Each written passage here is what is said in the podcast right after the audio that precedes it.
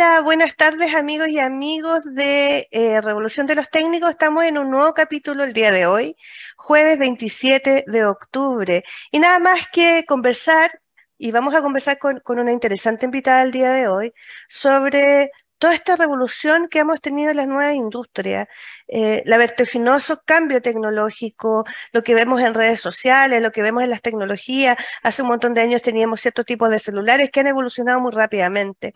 Entonces, estas nuevas industrias necesitan nuevas capacidades y de eso vamos a hablar hoy día con una interesante invitada. Pero yo no voy a hacer spoiler, solo quiero que se queden con nosotros para, eh, después de esta pausa, conversar con nuestra invitada. Nos vemos. ¿Quieres ser un protagonista?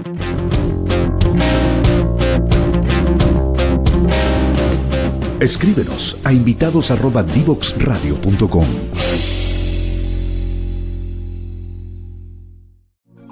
Conéctate con personas que saben. En divoxradio.com. divoxradio.com. Conversaciones de protagonistas. Estamos de vuelta, amigas y amigos de Revolución de los Técnicos. Yo les comenté, para nuevas industrias, para este cambio tecnológico que es tan vertiginoso, se necesitan nuevas capacidades. ¿Y qué más que hoy tenemos de compañía y que eh, tenemos de entrevistada a una gran profesional y una gran amiga también? Ella es Macarena Aljaro, pero no voy a hacer más spoiler porque yo la conozco hace muchos años y sé que es una excelente profesional y que ha tenido una trayectoria en términos tecnológicos muy importante dentro de la Corfo. Voy a pedir que ella misma se presente. Hola Maca, muchas gracias por aceptar esta invitación. Hola Eli, muchas gracias a ti y al canal por eh, la invitación. La verdad que es muy interesante poder mostrar lo que hacemos y vincularlo obviamente con eh, la revolución de los técnicos. Así es. Maca, cuéntanos un poquitito de tu trayectoria. Eh, como te comentaba hace un tiempo atrás, eh, en, este, en este espacio nos ve los docentes, los alumnos, también gente del ecosistema de, innovación. Cuenta un poco de la trayectoria. Yo sé que eres muy conocida dentro del ecosistema de innovación, pero no así de la educación técnica. Así que cuéntales, por favor, tu trayectoria, quién, e, quién eres y cómo ha sido tu trabajo. Bueno, eh, Trabajo en Corfo desde hace ya varios años, por eso él yo creo partió con la introducción al respecto. Tenemos una trayectoria con él aquí en Corfo desde hace un buen tiempo, donde mm, he ido eh, trabajando en distintas áreas, distintas gerencias y con distintos desafíos. Yo soy ingeniero agrónomo de profesión, muy ligada en una primera etapa a, a temas de fitotecnia, a temas de I+D, en el área agro o silvoagropecuaria en general, que luego con el tiempo eh, fueron derivando más en una línea económica. Eh, me especialicé, a estudiar por una beca a España con eh, temas de comercio internacional, luego hice una pasantía en Inglaterra, donde también estuve mejorando temas de idioma, pero además empapándose un poco de un ecosistema que es bastante rico en materia de conocimiento, de I+, de eh, eh, multicultural, y que eso sí o sí a uno le, uno se empapa eh, de mente, ¿no? Y, de corazón, y dentro también de lo que uno, uno, uno visualiza en, en, en, lo que hace. luego de eso tuve la oportunidad de que justo se estaba creando el Innova Chile, cuando volví a Chile, y eh, bueno, eh, dentro de esta primera tirada de, técnicos que buscaban, quedé eh, con un grupo bastante interesante y obviamente de variadas capacidades que hoy día trabaja en todo Chile. Y de ahí he ido también haciendo carrera acá en Corfo, a cargo de las áreas de, de transferencia tecnológica al inicio, más volcadas en los temas de difusión, ¿no? Eh, luego me tocó la oportunidad de poder crear el área de entorno, todo lo que es entorno innovación, todas estas líneas de trabajo de, de cowork, ¿no? de, de, todo el ecosistema, un súper interesante trabajo hecho en su momento con Conrad Bonilla, con Cristóbal Undurraga, bueno, con un equipo súper interesante. Estas cosas siempre son en equipo. ¿ah? Uno dice, lo hago, pero esto es súper importante, uno se siente parte de esas construcciones. pero siempre son co-construcciones y eso no pudo haber sido más claro en ese periodo de, estos temas de, de cowork y de ecosistema que era tan relevante, poder ir generándolo. Eh, tuve la oportunidad también de poder eh, crear lo que es los temas de, innovación pública, junto con Isa Salinas, junto con Conrad Bonigues, de poder haber diseñado la primera estrategia que se hizo en esta materia, y diría ya, bueno, es el GovLab, ¿no? el GovLab. ¿no? Y, eh, pero partimos ahí, y también con los temas de innovación social, algo tremendamente interesante, trabajando con eh, incorporando a otros actores, desde empresas B hasta mm, Recicla. Ayer recordaban a, Gonzalo Muñoz, ¿no? Que también es un, Champion. Sí, de la COP. Bueno, Gonzalo, estamos hablando de hace ya varios años también que estuvo en estos temas con innovación social.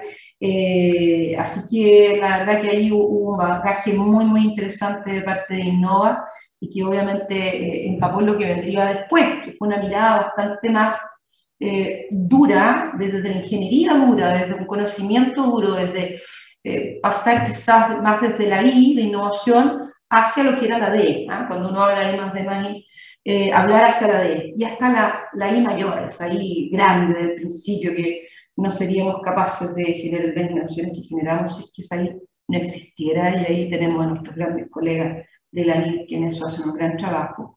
Y obviamente en esa, en esa estrategia de desarrollo tecnológico que Corfo fortaleció mucho en una época donde también, una vez más, una co-construcción, Marcela Angulo liderando estas áreas, eh, se comenzó a trabajar fuertemente en lo que eran los temas de eh, desarrollo tecnológico productivo. Pensando en los sectores, pensando en los temas de transformación y diversificación, que si bien Corfo ya lo tenía preparado, trabajando desde hace un muy buen tiempo, es decir, Corfo NASA, además si recordamos la historia, eh, eh, con, ese, con esa línea, ¿no? de poder crear empresas públicas y una base pública mm. que no existía, eh, era insólito pensarlo, que hace más de 80 años eso no existía y Corfo precisamente contribuye a crear una base hoy día uno diría, ¿cómo es posible que eso no, no, no hubiese existido? ¿no? Eh, como uno no lo consigue.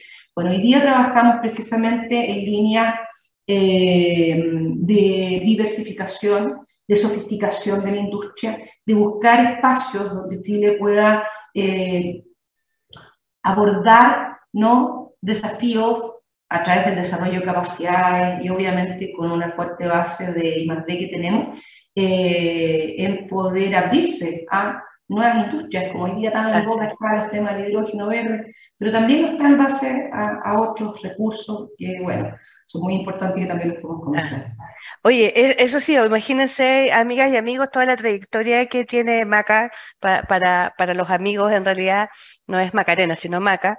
Eh, y todo el aprendizaje de, esta, de esta como estratega pública y funcionaria pública de corazón, de, poder ir aprendiendo y acompañando distintos desarrollos. Y quiero detenerme en realidad en lo último. Eh, tú dijiste, bueno, Corfo tiene un rol y ha tenido un rol histórico, ¿cierto?, de la creación de industria. Primero la industria es pública, pero ahora estamos en una nueva etapa. Se habla de la cuarta revolución industrial, tenemos que diversificarnos, sofisticarnos, la pandemia no, nos enseñó tantas cosas, es decir, no podemos depender tanto de, todos los mercados externos, sino que también necesitamos construir capacidades. Cuéntanos, Maca, y cuéntanos al público. Eh, ¿Cómo están construyendo, cómo está la Corfo desde tu área, desde donde tú lideras, eh, esta construcción de nuevas industrias? Bueno, cuando uno piensa en nuevo, la palabra nuevo eh, conlleva bastante, pero obviamente desde el rol que nosotros tenemos en Corfo y desde lo que es promover la innovación y el desarrollo tecnológico, son precisamente estas vías a través de las cuales nosotros nos referimos cuando hablamos de nuevo.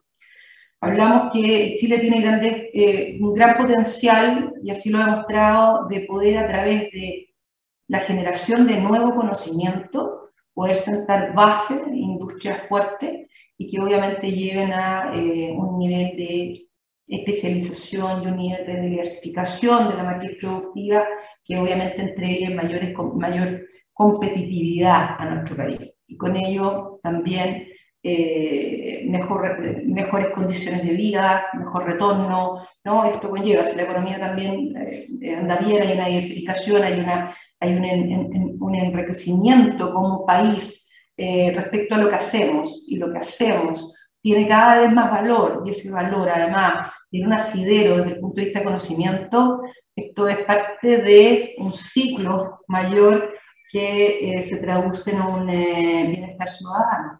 Entonces, eh, es parte, digamos, como un, punto de un, de un, todo que cuesta a veces mirar, porque uno dice aquí, primero es esto, pero obviamente todo es, es, es importante como país generando este, este ciclo. Eh, lo que nosotros eh, hacemos como nuevo, ¿no? Es poder abordar las oportunidades que se pueden entregar, sofisticar industrias que ya, ya están, eh, como así pensar en otras oportunidades para Chile en otros sectores. Eh, cuando hablo de industrias que ya están, una de las más características, por ejemplo, cuando hablamos de temas acuícolas.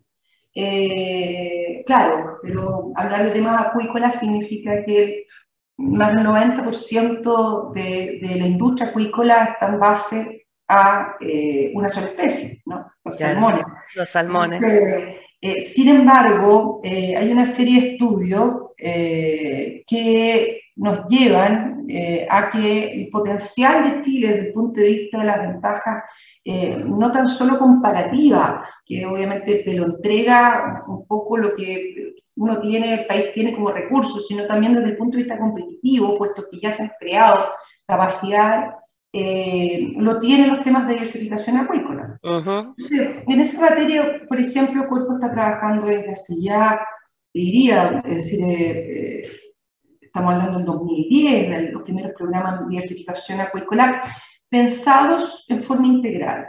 Los programas que nosotros llevamos a cabo son programas que no se piensan desde un proyecto, se piensan desde muchos proyectos que tienen que ser parte de un programa de trabajo con una mirada a largo plazo. Eh, el desarrollo tecnológico obviamente no, no, no, es algo que se genere ni en un año ni en dos, ¿no? Los mm. tiempos promedio de lo que hacemos son por lo menos cinco años. A mm. veces hay que incorporar los temas biológicos cuando estamos hablando de recursos como diversificación y por tanto los tiempos son largos. Sin embargo, eso conlleva también la generación de conocimiento, la diversificación en un espacio donde existen eh, eh, grandes eh, potencialidades, como es el tema de diversificación acuícola, y con capacidades ya creadas en una industria que también puedan traducirse en esta diversificación. Y perdona que te interrumpa. Desde la, perdón, desde la sustentabilidad. Muy eso, eso, eso te iba a decir. Muy importante. Y, quería detenerme ahí también porque yo recuerdo hace, hace poco atrás, y creo que la semana pasada, te escuché algo súper importante, y, voy a tomar, abre comillas de, de, la maca. Le hemos dado la espalda al mar por tanto tiempo. Eso lo dijiste en una reunión.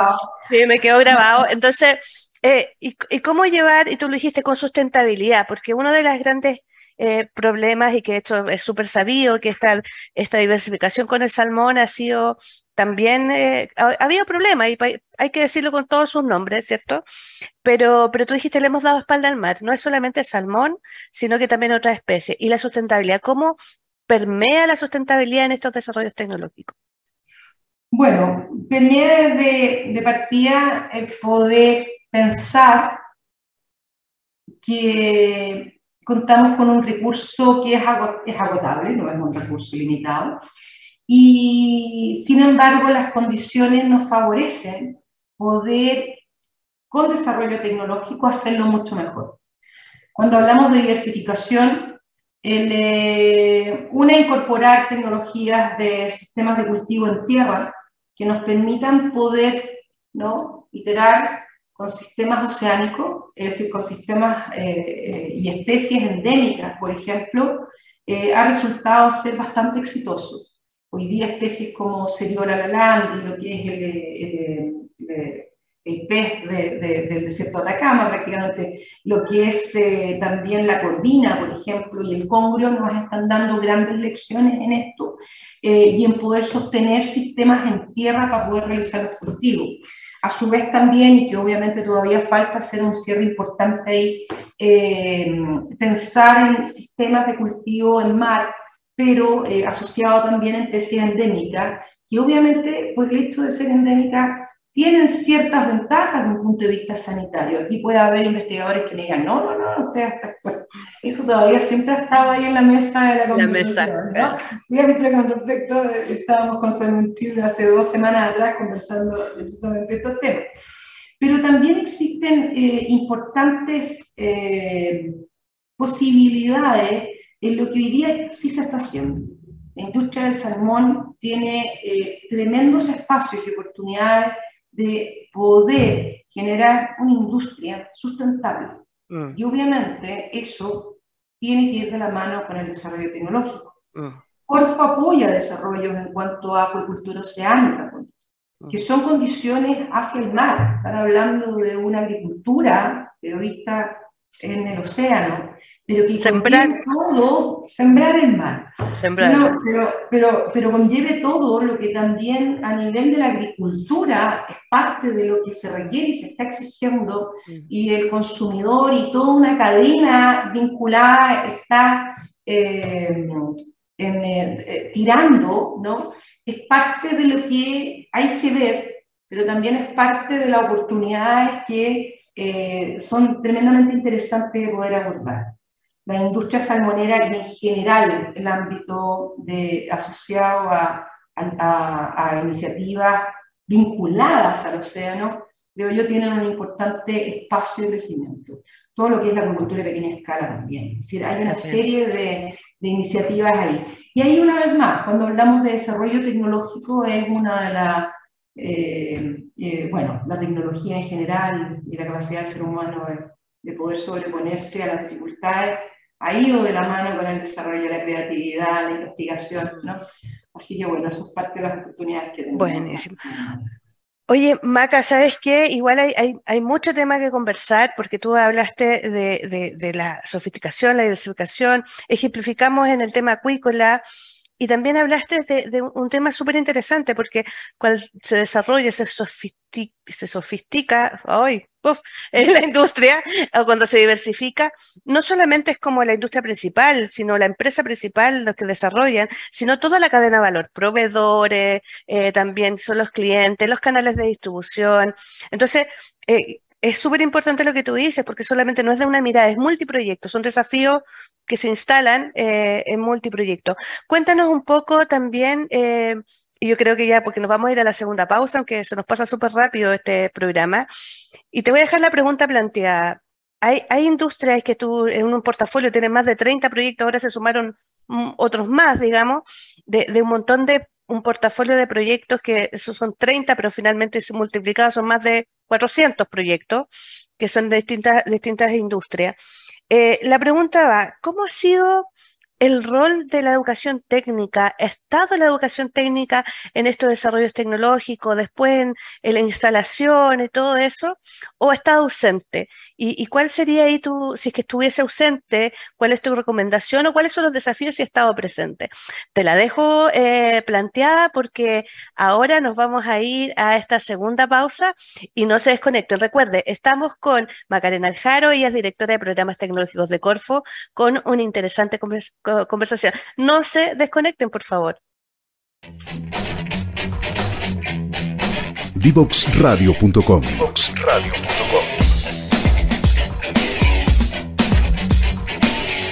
Conversaciones que simplifican lo complejo.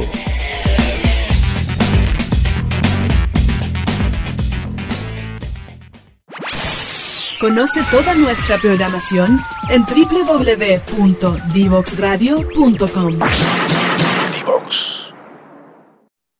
Estamos de vuelta, mis técnicos revolucionarios. En el día de hoy estamos con Macarena Aljaro. Ella es directora de programas tecnológicos de Corfo, con una gran trayectoria. Nos contó al inicio de que ha estado en los, en los aspectos de innovación pública, de difusión tecnológica, de innovación social y ahora está con estos desafíos ya hace un par de años de poder sofisticar y también diversificar industrias y para eso nuevas capacidades. Y yo le dije una pregunta planteada, que era si la educación técnica profesional está presente en estos desarrollos tecnológicos para poder que estas industrias se puedan revitalizar y revolucionar también, eh, y si no está, eh, ¿cuál sería el rol?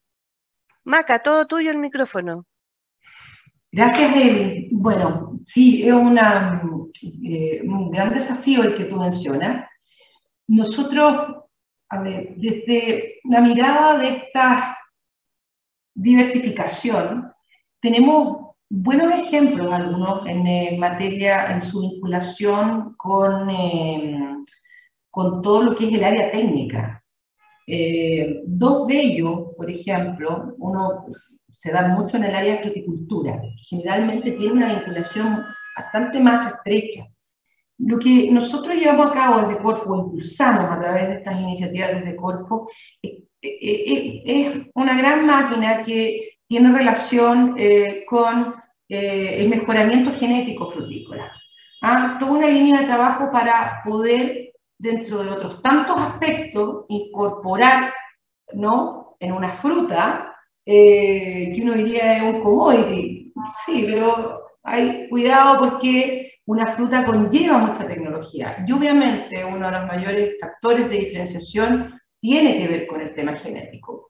Y en ese sentido, Corfo hoy día lidera, eh, es hoy día eh, ha sido bastante pionero con ya eh, teniendo variedades de UNS nuevas, que lo conversábamos acá en el break, como es Mailén, y otras que ya están en el proceso de registro. Así que prontamente vamos a estar conociendo eh, nuevas variedades que, lo interesante, pasan a ser variedades chilenas, que además están eh, probadas en condiciones chilenas, están probadas en distintos, distintas regiones y por tanto el eh, mercado, la distribución de cosecha se relaciona con una oferta en un mercado en particular. Por tanto, ya no solamente la genética, sino que también es el modelo de negocio que está asociado a dichas especies, a la temporalidad, ¿no? al tipo de público objetivo, etc. Lo cual eh, eh, incorpora elementos complejos, pero que a su vez eh, digamos, mantienen vigente un sector tan importante como el frutícola. En este sentido, ha tenido una participación importante, por ejemplo, eh, algunos institutos o desde, la, desde la misma enseñanza técnico-profesional, ¿no? En, por ejemplo, en el sector, no me acuerdo el nombre ahora, todo lo que, todo hay, todo un proceso con la cereza o con la uva de mesa o con los viveros que trabajan con estas nuevas variedades que está vinculado con escuelas agrícolas. Entonces, por esto eh, se incorpora a los estudiantes en las nuevas especies y en poder conocer cuáles son los sistemas de manejo porque obviamente una, una nueva variedad, no una especie, sino variedad, eh, va de la mano con un paquete tecnológico. Y ese paquete tecnológico va de la mano con la generación de capacidades. Y ahí hay un buen ejemplo en esa materia. Ahora, debo decir que los ejemplos no son masivos y deberían de mm. serlo. Y creo que ahí está y existe una gran oportunidad. Y obviamente, probablemente no es masivo, porque como lo Nobel del desarrollo tecnológico también conlleva ¿no? Eh, toda una etapa de vinculación que quizás, y ahí tú me preguntaste, bueno, ¿cuáles son esos desafíos? Debiera de tener una vinculación mucho más temprana que de la que hoy día tiene. ¿ah? Y en eso eh, hay una tremenda oportunidad de trabajo en lo que acá se lleva a cabo. Imagínate industria, lo que está pasando hoy día con lo que es el hidrógeno verde. Claro. Ni siquiera con lo que es la industria de, en, sí de energía renovable. Mm la cantidad de técnicos que se necesitan en todo lo que es desde mantención, digamos, hasta lo... Es, claro, operación, mantención, construcción, toda la cadena. Es, toda la cadena, es tremenda. Mm. Ah, y hay una escasez eh, muy importante. Entonces, la mirada que también entreguen los establecimientos a la formación que se está dando, tiene que estar muy vinculada con, eh, más que lo actual, es con lo futuro. Con lo futuro. Pensar desde hace cinco años más. Ayer me decía una noticia donde se decía este gráfico respecto a las fuentes de, de energías en Chile. ¿no? Claro. La primera vez, por, por primera vez, ¿lo viste? Sí, lo vi, lo superamos. Las energías renovables habían superado a aquellas emisiones con el, por, que, que, se generaban por emisiones de, de carbono. Entonces, esto indica, estamos hablando de un rango que se estrechó en los últimos cinco años, en los próximos cinco años, eso ya no va a ser un rango mínimo. Eso va a empezar a ser, ¿no? Con estas miradas ya eh, de, de, en el mediano plazo, eh, cambios estructurales. Claro. Entonces, Tú tam también tenías, eh, recuerdo que dentro de la cartera de, de, muchos, muchos consorcios y programas tecnológicos, también tenías de manufactura avanzada, inteligencia artificial, que son temas que están súper, súper asociados como ya a las universidades que están haciendo algoritmos y todo, pero en la práctica, ¿cómo ves tú a la educación técnica ahí? Eh, ¿Se debiesen estar ahí, estar ya en este momento o esperar que la industria se, se, se desarrolle y después esperar la empleabilidad? No, claramente, insisto, esto hay que planificarlo antes, como la electromovilidad. No, También. No, es un sector que yo creo que va a haber un caos en el punto y cómo se aborda todo lo que, todo lo que se viene. Entonces hay que hacer cambios rápidos en ese sentido. Eh, y obviamente también los temas de manufactura avanzada llevan en eso. La industria manufacturera nacional, tú la conoces, bueno, eh, eh, eh es una industria que hay, se ha disminuido bastante ¿no? en los últimos años y es una industria que depende mucho también de, de un mercado internacional eh, y que obviamente se ha ido encareciendo a partir de procesos que poco, han sido poco tecnologizados, creo yo, en algunas, en algunas áreas. Eh, y obviamente la manufactura avanzada, y aquí hablamos de manufactura aditiva, ya no es la manufactura extractiva la que toma una pieza y de esa pieza, eh, eh, ¿cómo se llama?, extrae y genera el molde. No, ahora es aditiva, tú generas el molde desde dentro hacia afuera, como es con las impresoras 3D, de uh -huh. la serie de máquinas que le incorporas además eh, distintos tipos de arena, distintos tipos de sellante, y que en definitiva son capaces de poder generar tu molde en un día cuando te demorabas antes, no sé, no quiero mentir, pero te demorabas dos semanas. Entonces, en definitiva, la industria está cambiando. Y es una industria, además, la de manufactura, con un fuerte componente técnico. Entonces, eh, en eso, eh, claramente, el poder incorporar estas tecnologías desde ahora, eh, tú ya estás pensando el upgrade de cinco años más. Así Entonces, es. Eh, es un upgrade de base, poder eh, tener eh, este tipo de oportunidades a nivel de la educación técnico es tremendamente relevante, porque permite, se, po podría acelerar enormemente lo que son estas transformaciones. Maca, eh, bueno, recuerden amigas y amigos que nos están escuchando, porque a veces nos escuchan, Maca, y te cuento, a veces nos están viendo, a veces después lo ven después por Spotify y otras plataformas. Eh, yo quería preguntarte, porque si bien es cierto, eh, estamos hablando de capacidades que son tecnológicas, tecnologías que, son, que están nuevas, que están en constante cambio, pero hay otro tipo de capacidades, eh, otro tipo de capacidades que se le llaman las capacidades más blandas. ¿Cuál crees tú que deberían ser las capacidades de los técnicos profesionales de aquí al futuro y de aquí al presente con estas nuevas industrias? ¿Qué, qué tipo de habilidades deberían tener estos técnicos? A ver, eh, ¿qué te diría yo? Bueno, yo creo que la, como lo más común, pero a su vez también lo más, bastante, lo más de base, ¿no? Cuando hablamos de, de, de del trabajo en equipo eh, o de esta capacidad de poder empatizar, de poder eh, leer también al otro, a la otra, de poder eh, eh, trabajar en conjunto y aportar en un trabajo que ya no es aislado, creo yo que es fundamental. Es decir, eh, lo vimos un poco en el concepto pandemia, a nivel más macro. Eh, si estamos pensando, un ejemplo muy, pero si tú estás pensando en salvarte sola, es decir, no hay ninguna posibilidad. No había posibilidad. No, no había posibilidad de esto.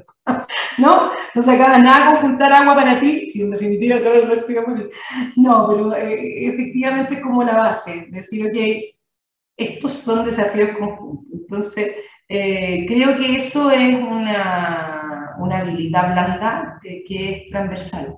Y en estos temas eh, también lo es. Creo que mm, obviamente el tema de la mejora continua, ¿ah? hay un tema de, innovación operativa, de, de poder ser, ser buen observador de los procesos que eh, se tienen a cargo, creo que también es fundamental, ¿no? Eh, sabemos, y tú misma lo mostraste acá en, el, en, el, eh, en los comerciales, decías, mira aquí hay una super innovación, y, son innovaciones que son parte de una experiencia, experiencia que no te da sino el poder estar con las manos en la masa. Y mm. creo que esa es una de las grandes eh, características que tiene la educación técnica. y en eso la contribución de, de, los técnicos, la revolución de los técnicos, ¿no? Eh, tiene que, eh, también tiene que ser desde ahí. Creo que mm. esa, esa, capacidad de poder observar, la empatía, el poder entender que estos no son temas individuales, sino que son temas colectivos, eh, creo que son muy importantes y sí. Sí, pues totalmente, totalmente lo, hemos visto. Y, y, yo creo que para ti lo ves porque en tus programas tecnológicos, los consorcios, hay multiplicidad de actores. Tenemos a universidades, tenemos a las empresas, tenemos a veces el sector público, y, ese arte de trabajo en equipo no solamente lo da el equipo, sino los liderazgos y también el acompañamiento que hacen ustedes, y eso es un gran valor. Yo quiero llevarte ahora a otro ámbito, ya que eh, hace un tiempo atrás estuvimos... Eh, eh, en una entrevista con el Instituto Profesional Arcos, donde había mucha diversidad.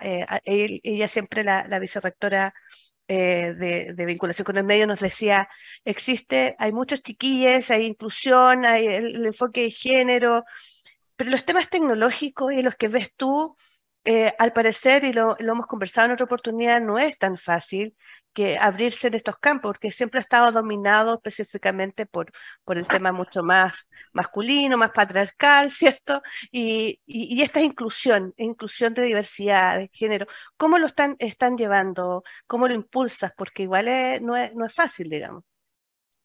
Viene, eh, cuando uno trabaja como con distintas industrias, que todo esto un poco yo conté la experiencia que tenía desde mi especialización ya hacia acá, pero antes de eso también me tocó trabajar eh, bueno, Fundación Chile, trabajé en el sector privado también, entonces tuve experiencia cercanía con varias industrias. Y cada industria, eh, digamos, cada sector, ¿no? Tiene sus características. Hay algunos, como sabemos, que quizás en los ámbitos de género eh, y de, de, diversidad en general son bastante más amplios. Mm. Ámbitos como la, todo el sector de la biotecnología, tú lo conoces bien, es decir, son bastante eh, más diversos que si yo entro en el sector, aquí voy a decir, voy a decir pero acuícola. Sector acuícola es un sector mucho menos cercano a, estos temas. Mm. Eh, en general, son varias las acciones. Eh, nosotros, bueno, hemos impulsado o, o, digamos, promovido de que dentro de la dirección de los programas puedan participar, pueda haber temas de equidad de género.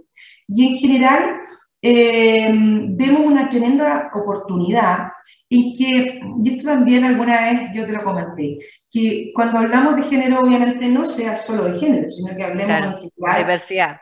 De diversidad, ¿no? Así la diversidad enriquece y la diversidad hablando de estos sistemas colaborativos obviamente los distintos focos y visiones dentro de un hilo conductor, una conversación, entregan y enriquecen y, hacen que, estos temas sean pero imparables. Y, en ese sentido, eh, nosotros estamos incorporando hace algún tiempo algunas prácticas que pasan ya sea por política, pasan ya sea por eh, poder eh, concebir que quienes dirigen estas iniciativas pasen por procesos que son cerrados, ¿no? Que no, no, tengan que estar exponiendo ni su género, ¿no? no tengan que estar exponiendo nada, ni sus fotos, ni su edad, ni, eh, que obviamente eh, pueda eh, un poco ir de la mano con temas de discriminación a veces. Claro. Ver las capacidades más que de dónde viene y de dónde, cómo es, digamos efectivamente tú sacas elementos que, mm. en resumen, podrían, que, o, al contrario, incorporas, sacando elementos, ¿no? La diversidad dentro de los procesos. Y eso es importante. Entonces, tratamos de promover, bueno, eh, más fuertemente eh, también eh, a partir de este año estamos incorporando política eh, de género dentro ya más estructurada. Recordemos de que este tipo de programas nosotros trabajamos con instituciones ya generadas. No les pedimos que ellas generen una nueva entidad, ¿no? Pero eh, eh, cerca del 40% o más de las instituciones que están asociadas a estos temas, perdón, estoy, estoy más, es más del 50%, tienen políticas de género o tienen políticas que puedan estar asociadas a temas de diversidad, aunque menos. Entonces, creo que hay una brecha ahí, eh, importante y agradezco tu pregunta porque es un tema que hemos estado analizando eh, fuertemente en los últimos meses para poder incorporar ya no, ya no, eh, ¿cómo se diría? Eh, eh, el tema más de cuota de, claro, de ideas. Ya no ideas, ya no ideas, sino ya de lleno. Pero no necesariamente en estos temas más de cuota, sino necesariamente en los temas de una política. Eso. Es decir, cuando hablamos de, de eh, ¿cómo se llama el concepto ahí en eso? ¿Qué es? Equidad. No, ¿No? es el concepto de... Vamos a olvidar. Bueno. No importa. Tengo la Jai, la eh, pero es más un concepto de, eh, no es diversidad, es cuando tú, en resumen, no te cuestionas si acaso mm. tiene que haber o no tiene que haber una cuota. ¿ah? Claro. Y eso pasa por un cambio estructural, un cambio cultural. Y mm. eso es precisamente lo cual eh, queremos, Porque hay una, hay una dicotomía, porque uno dice desarrollo tecnológico, la avanzada y todo, pero súper retrógrado cuando eso sigue siendo tema. Cuando sigue siendo tema, cuando ya, dices tú, cuando ya no es tema, es porque ya está, está internalizado y no tiene que ser tema. Oye, nos quedan solamente, aunque no creas, dos minutos, porque esta conversación ha sido muy entretenida, se pasó súper rápido, y yo quiero que desde de tu vivencia, de todo lo que has visto y todo, les dejes un mensaje. ¿Cuál sería tu mensaje a estos técnicos revolucionarios que están ya empezando con este bichito de la innovación, del emprendimiento? ¿Cuál es el mensaje de, la MACA, Aljaro, directora de programas tecnológicos de Corfo, a estos técnicos? Mm. Mm, yo creo que, bueno, quizás algo para la vida y para yo creo que nunca hay que dejar de soñar y tener objetivos en la vida. De que a través de lo que ustedes están escogiendo puedan hacer, eh, puedan hacer lo mejor. Eh, y en ese sentido está, están en un espacio, en un escenario de donde es posible hacer muchas cosas y hay mucho por hacer. Entonces, eh, que los objetivos y los sueños acompañen ese quehacer, porque de lo que hemos conversado ahora, de esto nuevo, del de, desarrollo tecnológico, hay eh, grandes oportunidades. Y Chile tiene grandes oportunidades, pero para poder aprovecharlas es necesario poder contar ¿no? con bases, y esas bases y esas capacidades están también en los técnicos. Yo creo que eso es muy relevante, así que ese es mi mensaje. Buenísimo. O nos escuchan, como dice. Sí, nos escuchan o nos están viendo, de todas maneras. Muchas gracias, Maca. Ya se nos acabó el tiempo de esta entretenida conversación. Gracias por aceptar esta invitación eh, a esta revolución de los técnicos. Seguro vamos a, seguir en otros capítulos conversando más en detalle. Tienes mucho que contar desde tu experiencia y también de todo lo que has visto en estos desarrollos tecnológicos. Así que muchas gracias. Muchas gracias a ti, Eli, gracias, Connie, gracias a la Revolución de los Técnicos por este espacio, oportunidad de poder contar lo que estamos haciendo. Así que bueno, nos vemos en una nueva oportunidad. Que les vaya muy, muy bien. Y muchas gracias a todos los oyentes. Mucho éxito y obviamente muy buen programa. Muchas gracias. Gracias. Y ustedes no se desconecten, recuerden que vamos a esta última pausa y volvemos para el cierre de este programa. No se desconecten. ¿Quieres ser un protagonista?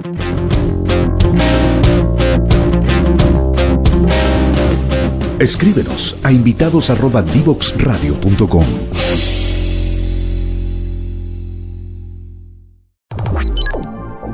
Historias desde los protagonistas en divoxradio.com.